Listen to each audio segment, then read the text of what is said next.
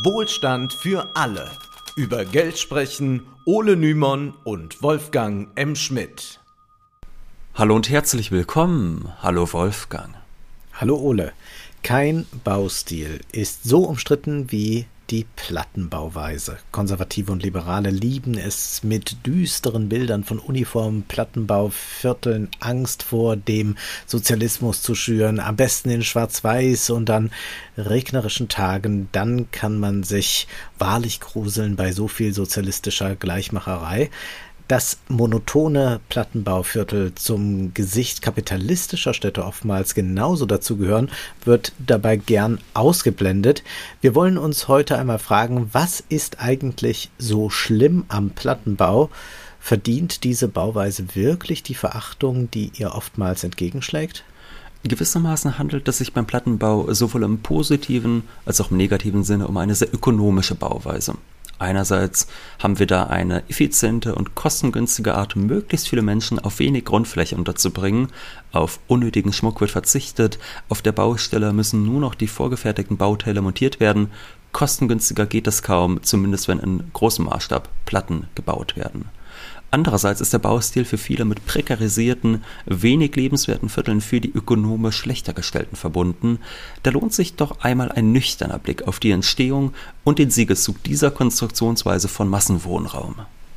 Zuerst wollen wir aber darauf hinweisen, dass dieser Podcast eine Menge Arbeit bedeutet. Da die finanziellen Unterstützungen leider stark zurückgegangen sind, haben wir uns entschieden, das Bezahlmodell zu ändern. Wir werden nun mit einem Teil unserer Inhalte hinter die Paywall von Patreon oder Steady gehen, je nachdem, wer da Präferenzen hat kann sich die eine oder andere Plattform aussuchen.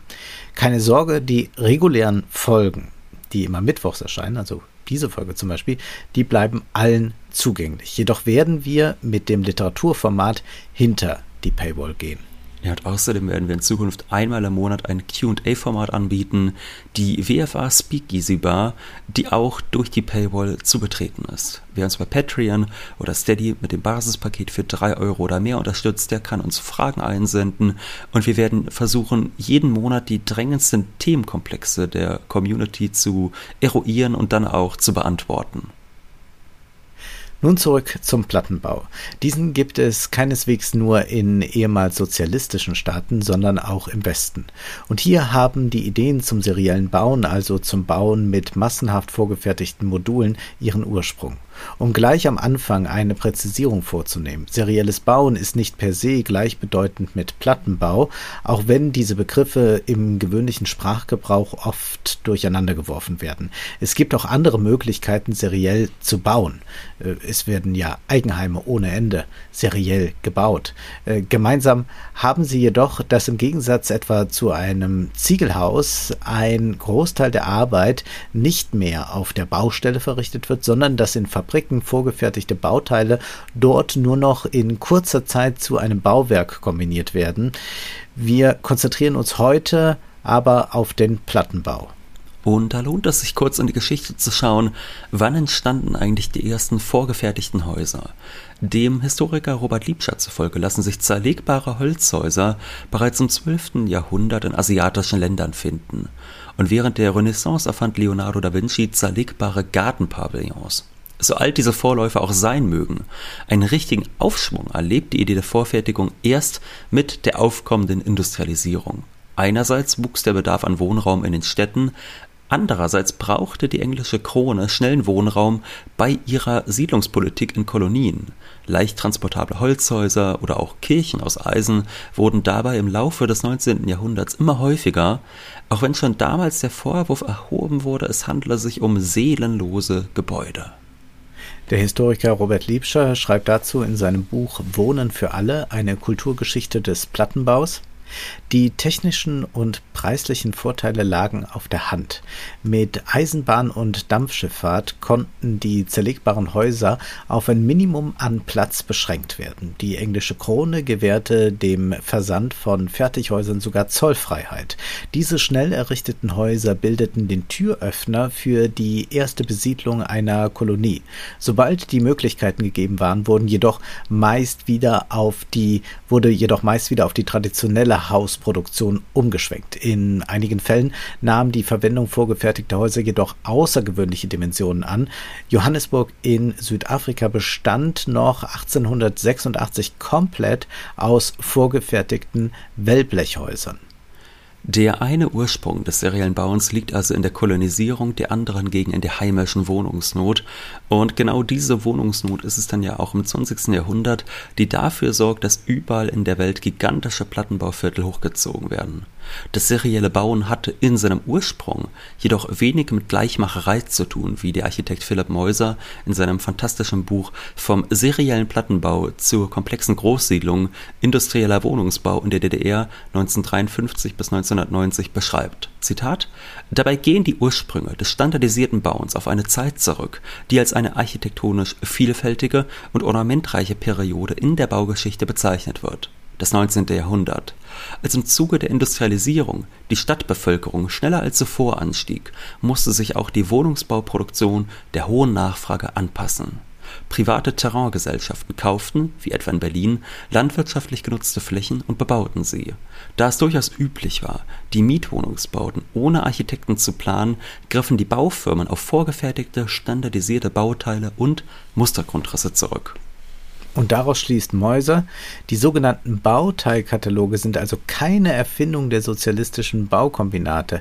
Sie haben ihren Ursprung vielmehr im frühen Kapitalismus, in dem die Rationalisierung aller Produktionsprozesse mehr und mehr die Gesellschaft prägte.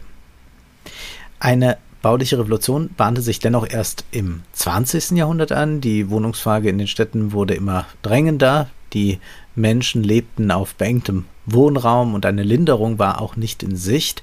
Im Vorfeld des Ersten Weltkrieges gab es daher kontroverse Diskussionen über die Rolle der Architektur und über das Verhältnis von Kunst und Industrie. Der Architekt Peter Behrens, zu dessen Schülern Mies van der Rohe, Walter Gropius und Le Corbusier gehörten, hoffte auf ein industrielles Bauen, das die Wohnungskrise lösen sollte. Auf Ornamente sollte dabei größtenteils verzichtet werden. In einem Vortrag am Jahr 1910 sagte Behrens, eine allzu reiche Ornamentgebung sollte bei Maschinenarbeit stets vermieden werden, da es dem guten Geschmack widerspricht, in großer Anzahl immer wieder die gleichen anspruchsvollen Formen zu finden. Und das war noch ziemlich milde formuliert. Deutlich drastischer hatte es einige Jahre zuvor die Architekt Adolf Loos ausgedrückt, der sagte, Ornament ist vergeudete Arbeitskraft und dadurch vergeudete Gesundheit. So war es immer. Heute bedeutet es aber auch vergeudetes Material und beides bedeutet vergeudetes Kapital. Ja, Adolf Loos war ein erbitterter Kämpfer gegen das Ornament. Er sah das Ornament übrigens auch in Tätowierungen. Es gibt ein Essay von ihm, Ornament und Verbrechen. Und er äh, tat das damals in Wien äh, besonders heftig, äh, dieses Austeilen gegen das Ornament und traf damit viele, denn der Jugendstil hatte sich ja durchgesetzt, war sehr präsent, war sehr beliebt und dann hat Adolf Loos voll draufgehauen. Das sind aber sehr amüsante Texte.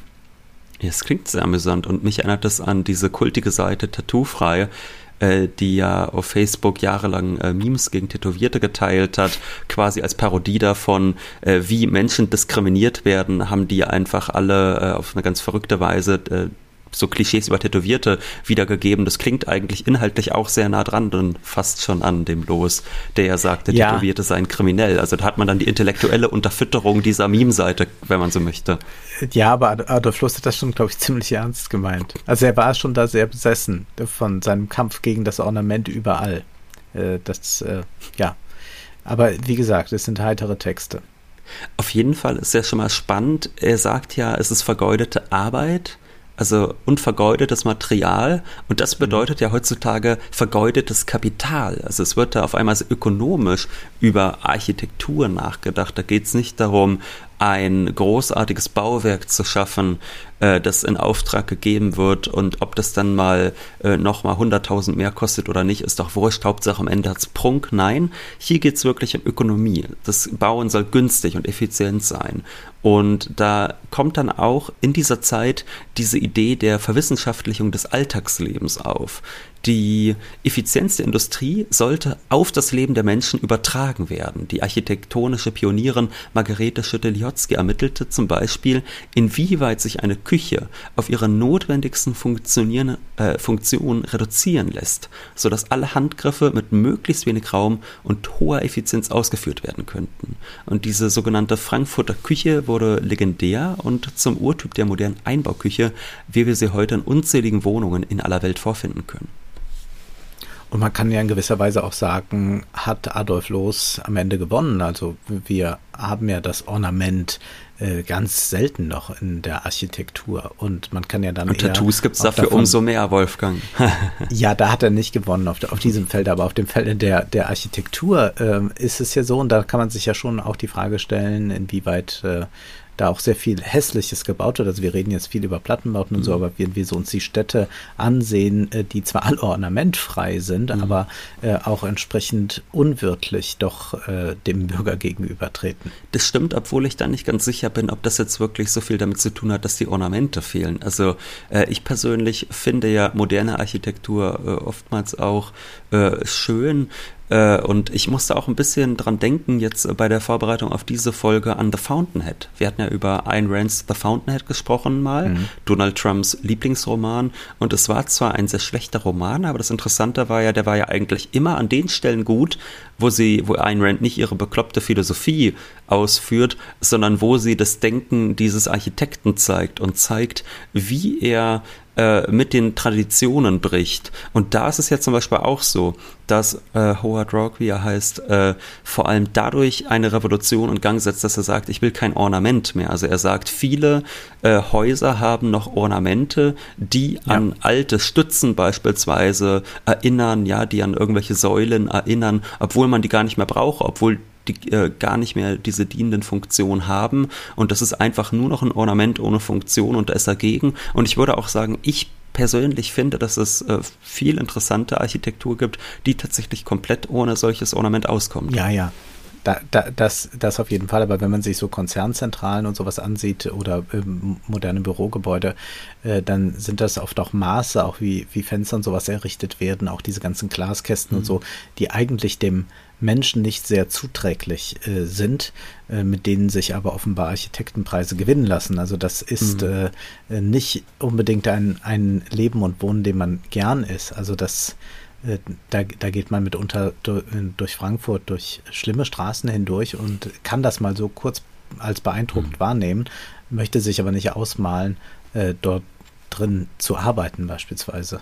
Ja, ich würde aber auch sagen, es gibt ja auch einfach äh, schöne Häuser, in denen man trotzdem nicht wohnen will, weil sie einfach in dem Sinne nicht leicht bewohnbar sind. Ich liebe ja zum Beispiel Case Study Houses, so ein Ding aus den 50er Jahren, was ja einfach dann so Bunkerlos aus Glas und Stahl waren, äh, die man dann natürlich auch nirgends anders, außer dort, wo es eh warm war, bauen konnte, weil was soll man in Deutschland mit so einem Haus? Das müsste man ja, was weiß ich, wie beheizen, aber toll aussehen, tarn die Dinger.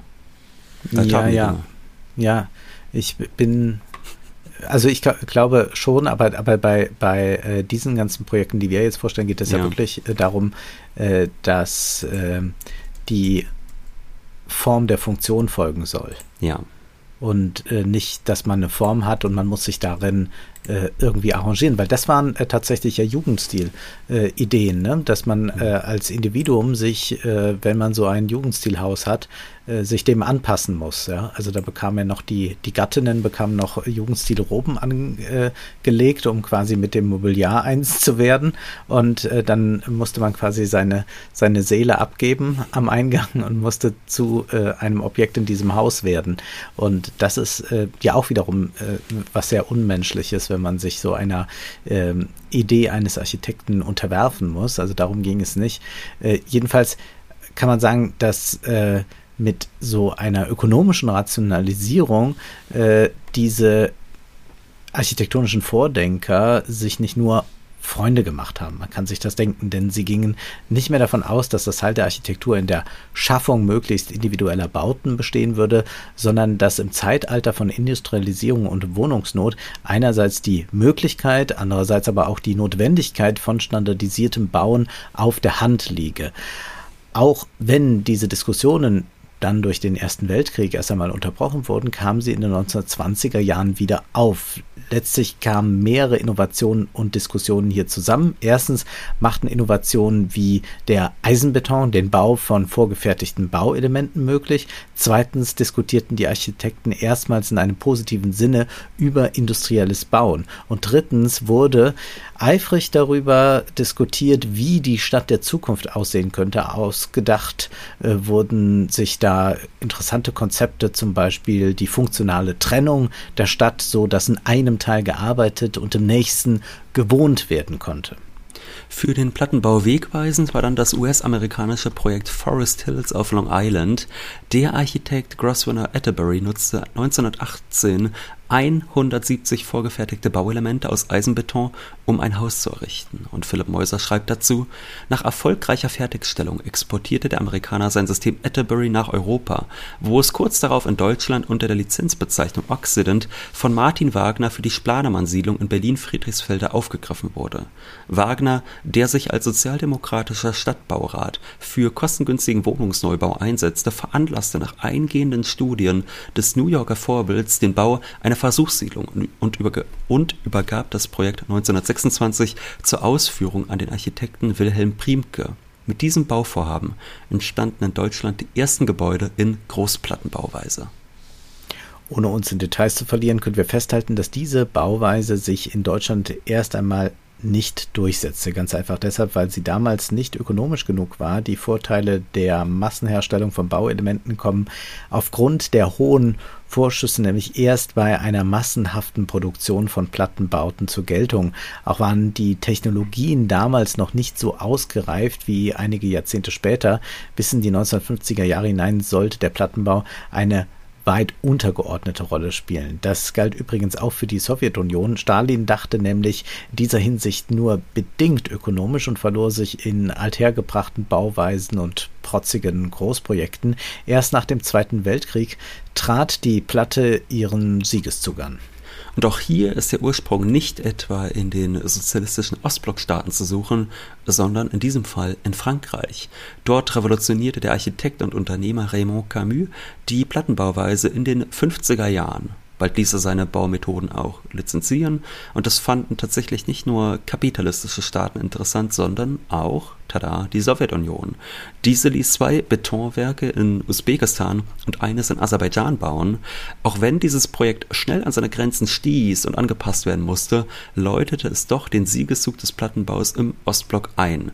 Nach Stalins Tod im Jahr 1953 stand diesem nämlich nichts mehr im Wege. Sein Nachfolger Nikita Khrushchev nahm sich des Problems des Wohnraums in besonderem Maße an, um seine Macht zu festigen.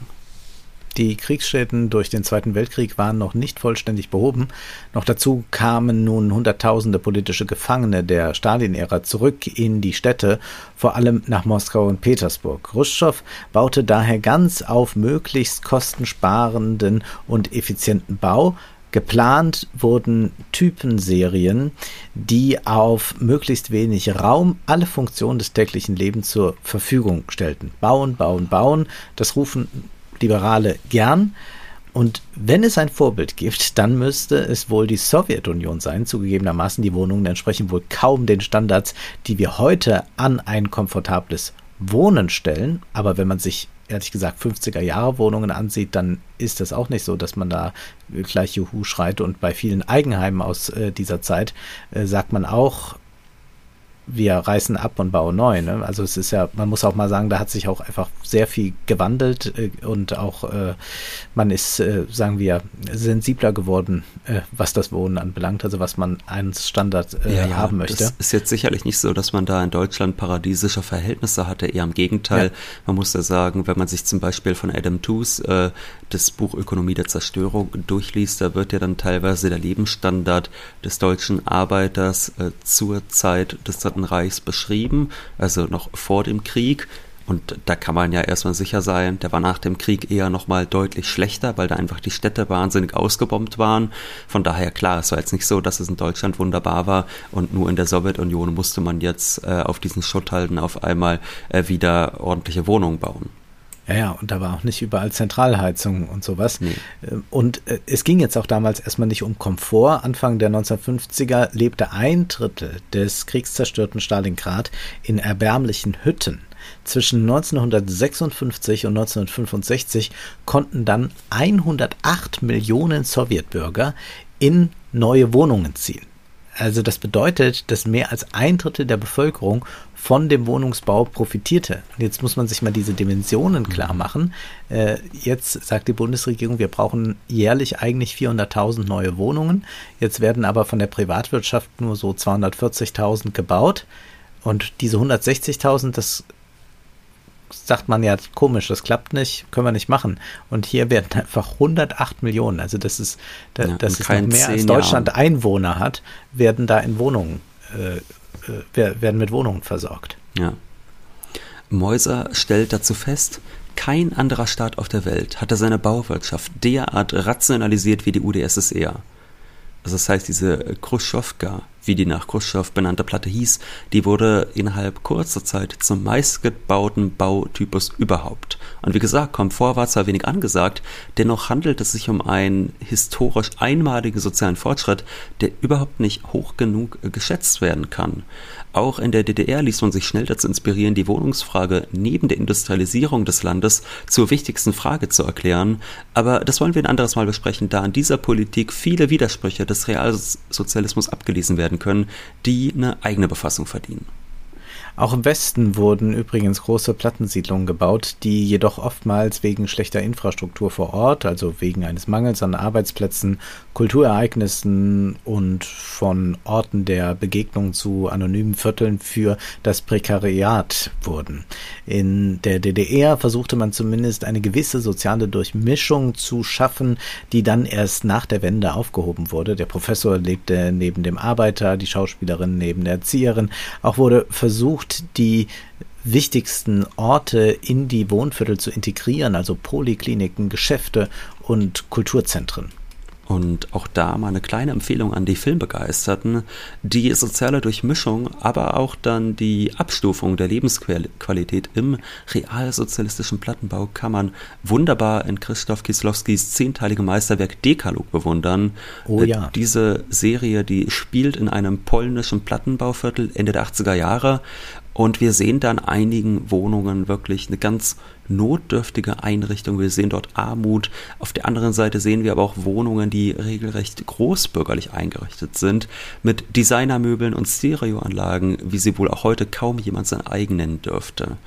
Und da sieht man dann übrigens auch äh, an diesem Ungleichheitsgefälle, das es dann auch in den realsozialistischen Staaten gab, kann man durchaus sehen, wie verrückt diese Behauptung ist. Es hätte äh, keine Individualität in den Plattenbauvierteln gegeben. Nein, da gab es auch Menschen, die sich ein wunderbares eigenes Reich äh, letztlich geschaffen haben, mhm. auch wenn viele andere Menschen leider in diesen Staaten damals die ökonomischen Möglichkeiten dazu äh, nicht hatten. Aber äh, diese Behauptung, äh, Platte muss immer hässlich sein und da wird die Individualität unterdrückt, da würde ich sagen, das äh, ist Quatsch. Und das sieht man auch bei Dekalog, dass das bereits damals bei einem Groß- oder eigentlich Großteil bei einem Teil der Bevölkerung anders aussah.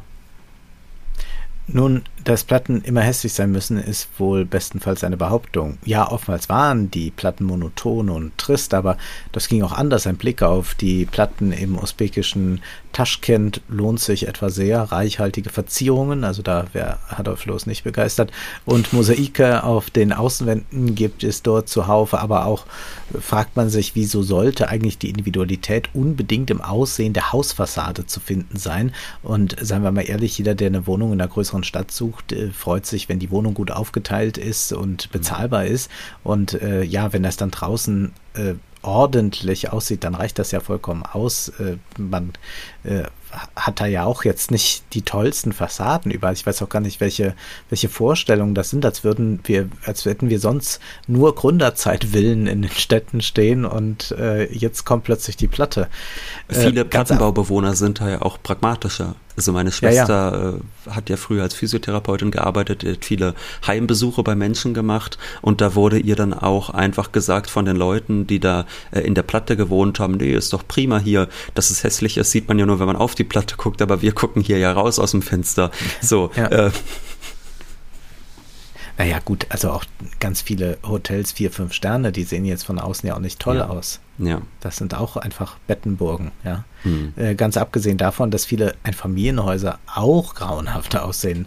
Äh, es tötet aber wirklich jetzt nicht die Individualität, wenn man in einem, ha in einem Haus wohnt, das von außen nicht wahnsinnig originell wunderschön ist. Also nicht jeder wird wie Frank Lloyd Wright es sich vorgestellt hat, äh, ein Vorbild ja für Ayn Rand äh, leben können.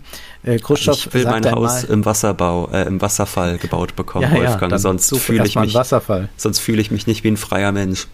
Ja. Khrushchev sagte einmal, wir sind nicht gegen Schönheit, jedoch gegen alle Arten von Überflüssigkeiten. Mit einem solchen Pragmatismus ließen sich doch heute sicherlich viel besser als vor 70 Jahren Bauten schaffen, die ansehnlich sind und in denen dann jeder seine Individualität entfalten kann. Also ich habe jedenfalls in Jena in einer renovierten Platte gelebt, die von außen, fand ich, recht hübsch gemacht wurde. Die Nachbarn haben sich um den Vorgarten gekümmert, sodass man keineswegs von einem hässlichen Bau, der die Individualität beschränken würde, sprechen konnte. Und äh, die Raumaufteilung war wunderbar für eine Person. Und auch gerade dadurch, dass die Miete dann in solchen Häusern oftmals günstiger ist, kann man in der Wohnung dann ja umso mehr die Individualität entfalten. Also was nützt es einem, in einem schönen Altbau zu wohnen, wenn man dann kein Geld mehr für eine schöne Einrichtung hat? Also damit sollen jetzt nicht die Probleme des real existierenden Plattenbaus geleugnet werden. Ja, ein Großteil des Plattenbaubestands ist hässlich und ja, ein großer Teil des Bestands ist zum Beispiel schlecht schallisoliert und da entstehen dann auch schnell Probleme innerhalb der Nachbarschaft. Aber so zu tun, als wäre die Platte per se an all den Verwerfungen schuld, die man mit ihr in Verbindung bringt, das stimmt einfach nicht. Oder wie Robert Liebscher feststellt, die wachsende Armut und Entmischung in den Großsiedlungen sind das Ergebnis einer sozialen Krise, nicht einer architektonischen Hinterlassenschaft. Es ist also nicht die Bauweise an sich, die das Elend ist. Das Problem besteht vielmehr darin, dass oftmals in den Plattenbauten diejenigen wohnen, die ohnehin schon wenig Geld und viele Probleme haben, was dann zu Ghettoisierung, weiteren sozialen Ausschluss und Aggressionen innerhalb der Nachbarschaft führt. Auch ich war bei dir ja schon zu Besuch damals, Ole, und weiß, es geht auch anders. In äh, Lobeda war man innerhalb weniger Minuten in der Natur und am Wasser. Mit der Straßenbahn war man in wenigen Minuten in der Innenstadt und Einkaufsmöglichkeiten und eine ärztliche Versorgung gab es auch direkt vor Ort. Ja, und so kann gute Stadtplanung aussehen. Das Wohnen ist günstig und effizient organisiert, die Anbindung an den Verkehr stimmt, Kulturelle Einrichtungen sind da übrigens auch verfügbar. Äh, und also dieser Zugang zur Natur war ganz unglaublich. Da gab es unten sogar, gibt es so eine Booteinlassstelle. Ja, ja, du bist ja Bötchen gefahren. Genau, also ich, ich habe mir so ein, ich habe mir so ein äh, aufblasbares Boot gekauft und bin dann im Sommer wirklich jeden Tag äh, Boot gefahren. Also äh, schöner kann man ja nicht leben. Aber, aber, aber, mit solchem sozialistischen Teufelzeug will man in Deutschland lieber nichts zu tun haben. Oder vielleicht doch, denn tatsächlich will die Bauministerin Clara Geiwitz in Zukunft wieder mehr auf das serielle Bauen setzen. Erst vor einigen Monaten lobte sie neue Projekte aus, auf die sich Bauunternehmen bewerben sollten. Zitat, wir wollen schnell bezahlbaren Wohnraum schaffen. Dafür brauchen wir das serielle und modulare Bauen. Einmal geplant, lässt sich diese Bauweise deutlich schneller auf die Straße bringen als individuell geplante Häuser. So entsteht schnell bedarfsgerechter und bezahlbarer Wohnraum, der darüber hinaus individualisierbar bleibt. In der Taz wurde dann schon spekuliert, ob damit eine Rückkehr der Platte gemeint sein könnte. Auch wenn serielles Bauen, wie zu Beginn schon erwähnt, nicht gleich Plattenbau bedeutet, ist es für viele eng miteinander verknüpft. Könnte die Platte also eine Lösung in der heutigen Krise in Großstädten darstellen? Wie wir schon gesagt haben, hätten wir gegen gut schallgedämmte Platten mit hübscher Fassade wenig zu sagen. Nur ist es dummerweise gar nicht so einfach, das standardisierte serielle Bauen in bereits bestehende Städte zu integrieren. In der DDR etwa war es so, dass man den Stadtkern mit seinen Altbauten oftmals unangetastet ließ. Stattdessen versuchte man die Stadt nach außen hin zu erweitern. Erinnern wir uns noch einmal an die 20er Jahre Damals stellten sich die Platten als nicht ökonomisch genug heraus. Das lag vor allem daran, dass man da zu, sehr äh, äh, Platten bauen musste, äh, zu viele Platten bauen musste, bis sich dann auch eine Investition tatsächlich rechnet. Das ist aber natürlich einfacher, wenn man irgendwo zum Beispiel in der Lausitz in einem neu erschlossenen Kohleabbaugebiet oder am Stadtrand Häuser hinbaut. Dazu braucht es aber natürlich sehr langfristige Investitionen. Also wer im Umkreis der Städte neue Siedlungen errichten will, der muss dann zum Beispiel auch für eine Verkehrsanbindung sorgen. Kleinteiliges, serielles Bauen innerhalb der bestehenden Städte scheint da eher problematisch, wie der Architekt Jan Groß in der Taz erklärt. Zitat, Vorfertigung ist nichts, was man mal eben auf die Beine stellt und nächstes Jahr baut man los. Das braucht komplexe Vorbereitung, Planung, Technologie, Infrastruktur, Vergaberecht. Eine Legislatur reiche da nicht aus. Und serielles Bauen geht nur in großen Einheiten, also auf der grünen Wiese. Nicht seriell bebaut werden können komplizierte, kleinere Standorte wie Baulücken in den Innenstädten, also dort, wo die meisten Menschen bezahlbare Wohnungen suchen. Große erklärt, die Baumodule müssen, wenn sie in großer Stückzahl und damit schnell und preisgünstig produziert werden sollen, dieselben Maße haben. Mit diesen genormten Maßen passen die Teile nicht ohne individuelle Ergänzungselemente in innerstädtische Baulücken. Da gibt es schräge Häuserecken, dreieckige Grundstücke, Abstandsvorgaben zur nächsten Wand, sagt Große. Kurz, jede Baulücke muss individuell bebaut werden. Das erfordert eine jeweilige Anpassung an den Bauplatz und kann mit serieller Bauweise nicht gelöst werden, oder nur mit sehr kleinteiligen Zusatzteilen in großer Vielfalt. Will man also die Platte, dann braucht man erst einmal enorme Investitionen und sicherlich werden diese Investitionen nicht innerhalb einer Legislaturperiode Früchte tragen. Da hatten es die realsozialistischen Staaten etwas einfacher. Wer in fünf Jahresplänen denkt und nicht bald schon wieder abgewählt werden kann, hat es wahrscheinlich leichter, Großprojekte wie in den 1950er bis 80er Jahren durchzusetzen. Aber möglich wäre es in der Bundesrepublik schon. Man kann schon anders Städte planen und langfristiger planen, wenn man denn Mut hat zu langfristigem Denken und Planen und wenn man es auch will. Falls man sich in der Bundesregierung wirklich dazu durchringen sollte, kann man nur hoffen, dass aus den Fehlern der Vergangenheit gelernt wird. Nun ist aber erst einmal Schluss für heute, denn Zeit ist Geld. Prosit. Das war Wohlstand für alle. Ihr könnt uns finanziell unterstützen über paypal.me-ole und Wolfgang oder über die in der Beschreibung angegebene Bankverbindung. Herzlichen Dank.